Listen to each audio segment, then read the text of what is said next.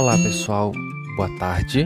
Eu estou gravando à tarde, pode ser que você esteja ouvindo isso pela manhã, pela noite, de qualquer forma.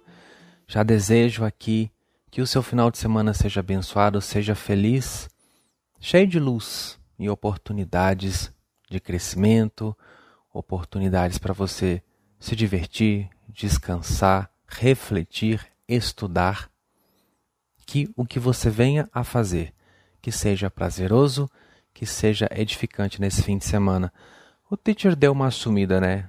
Acho que foram duas semanas sem entrar aqui no Teacher Responde por conta do livro Caminho da Ascensão, que eu estava terminando de escrever, já terminei, agora a gente está na fase de revisão.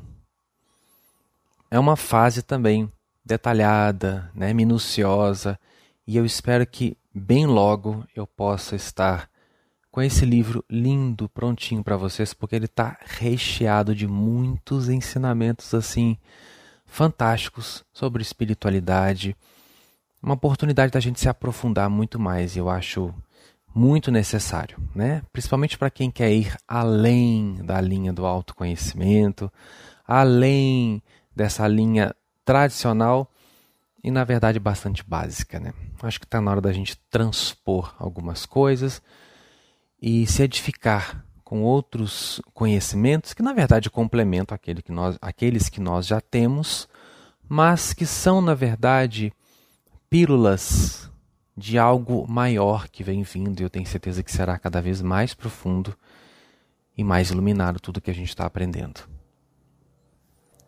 Bom, nós estamos falando aí há mais ou menos umas três semanas sobre autismo. Já abordamos várias possíveis causas. Eu reitero aqui que não necessariamente a pessoa que você conhece, né, seja seu parente ou não, que tenha esse transtorno se encaixe na primeira opção, na segunda, na terceira, a gente não sabe. Então, eu trouxe aqui as causas que eu conheço para que a gente possa entender da maneira mais abrangente possível, segundo os meus conhecimentos, a raiz, a raiz desse transtorno na vida de uma pessoa, as causas espirituais e como é que a gente pode lidar com a pessoa, no caso, que tem esse transtorno. E os primeiros pontos apresentados tiveram muito a ver com karma, né? E será que não tem uma outra causa, Vinícius? Tipo, não tem nenhum outro motivo? É só karma? É só um trauma numa outra vida? É só algo do tipo? Não. E justamente nessa conversinha aqui hoje que a gente vai falar de uma causa que não tem nada a ver com aquelas outras que eu trouxe até então. Muitos espíritos mais adiantados reencarnam na Terra para transferir lições para a humanidade, desde espíritos adiantados, como espíritos ascensionados. É algo perfeitamente possível e acontece. Não vou dizer que acontece todo dia de um espírito ascensionado descer aqui, mas acontece.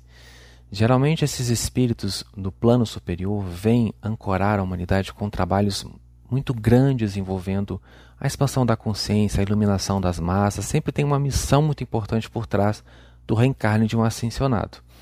Mas, abaixo da categoria desses seres muito iluminados, como foi o caso de Jesus, né, e muitos outros que reencarnaram aqui no decorrer da história do nosso planeta, da história que nós temos acesso, outros seres mais adiantados, mais nobres, dispostos a ajudar a humanidade, às vezes escolhem missões, é, diversas missões, e através delas eles vêm trazer uma lição de amor incondicional. Às vezes, um espírito mais adiantado escolhe vir, por exemplo, cego. Não quer dizer que a cegueira é um problema em si, essa é uma visão que nós temos. Ok, é um, um sentido dos cinco a menos. Mas às vezes o espírito, por não ter a capacidade de enxergar com os olhos, fará com que ele desenvolva outras capacidades de enxergar a realidade que não podemos fazer com os olhos. Tem tantas formas de se enxergar a vida, né? A gente não enxerga a vida só com esses olhos da carne. A gente enxerga, na verdade, o superficial, o profundo, o essencial da vida. A gente enxerga mesmo é, é com outros olhos. E às vezes algumas pessoas nascem com esses ditos problemas, que a gente coloca uma aspas aí porque tudo tem a ver com percepção, muitas pessoas às vezes não teriam uma intuição tão poderosa, por exemplo, se não tivessem vindo cegas, por justamente não serem é, enganadas e distraídas por aquilo que o olho observa superficialmente, elas desenvolvem um contato muito maior com a sua intuição, com o olhar da alma, com o olhar do espírito. Então, na verdade, tudo o que nos acontece, independente da causa, serve sempre para nos impulsionar a algo maior. Se a gente vai fazer disso uma oportunidade de saltar, é outra história. Por exemplo, eu posso fazer da ausência de recursos financeiros uma oportunidade para crescer muito na vida. E quem sabe, lá na frente, até me tornar uma pessoa muito abençoada financeiramente. Eu posso fazer do término de um relacionamento a chave da minha conquista do meu poder pessoal, da minha autoestima, da minha independência, da cura, conquista da cura de traumas, de dependência emocional, de depressão, de tantas outras coisas e mazelas que nós carregamos e as circunstâncias, as experiências que vivenciamos são todas elas oportunidades fabulosas. Mas oportunidades em si não vão mudar a nossa vida. Elas só mudam se a gente pegar. Né? Se eu pegar a oportunidade de fazer alguma coisa com aquilo, existe um ganho, existe um crescimento. Então, quando a gente vai avaliar a nossa vida e tudo que nós atravessamos a partir desse olhar, a gente sai um pouco daquela visão superficial disso é bom e disso é ruim. Depende de como aquilo vai impactar o ser. E alguns espíritos mais nobres, eles escolhem determinadas lições. Às vezes um, como eu falei, vem cego para ensinar às outras pessoas que existem outras formas de se, de se enxergar a vida de maneira até muito mais profunda às vezes outras pessoas vêm paralíticas, às vezes escolhem vivenciar situações de escassez ou problemas ditos insolúveis para nós, né, de mentalidade pequena. E esses espíritos vêm e mesmo com todas as chamadas limitações, fazem coisas extraordinárias, mostrando para a gente que o limite está aqui na nossa consciência.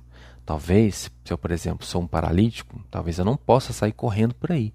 Mas quantas outras coisas eu posso fazer? Quantos outros, outros caminhos eu posso trilhar e não depende da minha perna, das minhas pernas para isso? E espíritos assim, às vezes escolhem lições e missões do tipo para passarem para nós aprendizados que às vezes nos esquecemos. Ou não focamos ou não temos a oportunidade de aprender porque somos, entre aspas, perfeitos às vezes podemos andar para cima, para baixo e não valorizamos, né? Que podemos andar e vivemos reclamando porque tudo é longe, porque eu estou cansado, porque eu não aguento mais andar, porque eu queria ter um carro, porque eu queria ter uma moto, porque eu queria ter um helicóptero, um disco. E às vezes a gente não valoriza o dom, o simples dom de poder andar. E vem uma pessoa, às vezes não anda, não tem aquela habilidade e é muito mais grato do que eu que tenho, faz muito mais coisa na vida do que eu que poderia né, livremente me movimentar com meu corpo físico, sem a necessidade de uma cadeira de rodas, sem uma necessidade de algo do tipo.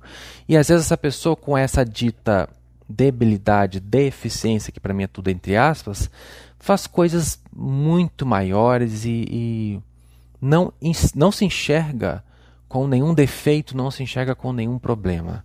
Isso, mais uma vez, mostra para gente que a grande limitação de fato está na nossa consciência e na maneira que a gente tem de enxergar a vida. Os autistas, por exemplo, a maioria deles, a maioria deles não pode ser controlada pelo sistema, né? A gente tenta encaixar, a gente tenta educar essas pessoas com o dito transtorno. A gente acaba fazendo isso porque a gente quer que essas pessoas se encaixem no nosso mundo, no nosso cotidiano, na nossa vida, na nossa visão de realidade, e a maioria deles não está nem um pouco interessada em fazer parte disso. É aí que entra a grande lição. Justamente por não quererem fazer parte de nada do que a gente acha que é normal, né? Porque eu acho muito interessante quando a gente olha para um autista, por exemplo, ah não, ele tem um transtorno, né? Porque ele não se sociabiliza, ele não se relaciona de maneira normal. Aí eu fico pensando, gente, será que a forma como nós nos relacionamos de fato é anormal? Será que é algum, tem alguma vantagem mesmo em ser normal, entre aspas? Às vezes tentamos inserir essas pessoas num mundo, num cotidiano, num dia a dia, numa sociedade que não faz bem nem para gente. Mas claro, né? A gente faz o melhor que sabe, o melhor que acredita ser o melhor, né? A gente está fazendo o que a gente aprendeu a fazer, ou segundo os nossos conceitos da vida, é aquilo que para nós, segundo a nossa percepção, é o mais saudável. E quanto mais eu observo as pessoas, e observo também algumas pessoas com transtornos semelhantes ou com outros tipos, vivendo outros tipos de situações, eu fico pensando, eu acho que nós é que somos os doentes. E muitos autistas vêm trazer essa lição. Justamente por não fazerem parte disso, não caírem no conto dessa sociedade doente, vivem mais no mundo deles, né? E a relação que eles têm, dependendo do grau do autismo, é bastante seleta, bem selecionada e bastante restrita. Eu sinto que aí tem uma missão muito bonita de amor incondicional. Nós somos muito controladores. Infelizmente, no nosso nível humano de consciência, é muito complicado e muito raro conseguirmos amar sem querer controlar o outro conseguimos amar sem lançar as nossas expectativas nas pessoas, é muito trabalhoso para a gente ainda conseguir ter uma relação limpa, no sentido de que você não precisa fazer nada daquilo que eu gostaria para eu te amar. A gente sempre acaba tentando controlar quem ama. E o pior é que fazemos isso em nome do amor que dizemos que sentimos. Eu não estou dizendo que você não gosta das pessoas que você tenta controlar. Você pode até gostar dessas pessoas. Mas essa atitude de tentar fazer com que elas cumpram os, os seus propósitos, os seus ideais, sejam como você gostaria ou reagissem como você espera que elas reajam, essa atitude não pode ser de amor. Amor incondicional consiste na liberdade plena é liberdade plena, gente. Se eu digo que eu amo você, eu te aceito como você. Eu posso não gostar, posso não concordar com as suas atitudes, posso sim considerar algo que você faça como não saudável, como... posso não concordar e por isso prefiro até às vezes me afastar para não entrar em conflito. Ok, até aí tudo bem, porque proximidade tem a ver com afinidade, né? A gente não fica numa relação próxima com uma pessoa, você não tem afinidade, você não, vocês não são parecidos nas escolhas e na forma de enxergar a vida. Mas a partir do momento que eu acho que você deveria ser diferente, começa a tentar forçar isso, este ato não é de amor, gente. E quando você tem um autista como seu filho, como seu parente ou como seu irmão, você não consegue forçá-la a ser aquilo que você gostaria. Né? Você pode tentar de diversas formas, que a gente, a sociedade faz isso, né? Com muitos tratamentos. Não estou dizendo que os tratamentos não sejam interessantes, claro que são, desde que esses tratamentos respeitem aquela individualidade e não visem forçar o indivíduo a ser o que ele não é e o que ele não quer ser. Porque amor incondicional, no exercício, sou eu amando você e te ajudando a viver o melhor do seu mundo. Do seu mundo, do jeito como você sente, do jeito como você pode, do jeito como você está afim de viver a sua vida e o seu mundo. E quando você tem uma relação com o autista, você meio que aprende isso. Você aprende a amar sem controle, aprende a amar de forma desapegada e de maneira livre, porque simplesmente eles não vão cair no nosso jogo. Simplesmente eles não vão querer fazer parte das nossas convenções, das nossas muitas vezes hipocrisias e que ainda dizemos serem saudáveis. Como somos controladores, e eu acredito muito que ter a oportunidade de conviver com um autista também é trabalhar isso. E alguns espíritos nobres, sim, podem escolher nascer nessa condição para ensinar essa lição para as pessoas, principalmente com as quais convive, claro que também pode ser kármico, né? Estão tentando também trazer essa lição para a sociedade. Nós precisamos aprender a amar sem controlar o nosso próximo, seja ele autista ou não. Não importa quem seja essa pessoa, se ela tem algum transtorno ou não, isso não importa. Eis a grande lição que eu sinto muito que um autista às vezes traz para aquela família e para a sociedade. Precisamos aprender a amar sem querer controlar, sem querer impor sobre o outro as nossas próprias expectativas. Aprender a amar é um desafio para nós, mas amar verdadeiramente é quando eu aceito o outro como ele é, quando eu consigo amá-lo nas diferenças que existem, respeitá-lo nessas diferenças e quando eu não forço o outro a se adaptar a mim, ao meu mundo, às minhas crenças ou qualquer outra coisa. Espero você no nosso próximo papo e a gente vai fechar o tema autismo, né, nesse nosso estudo, né? Não é nem diria um estudo, é mais uma conversa mesmo, né?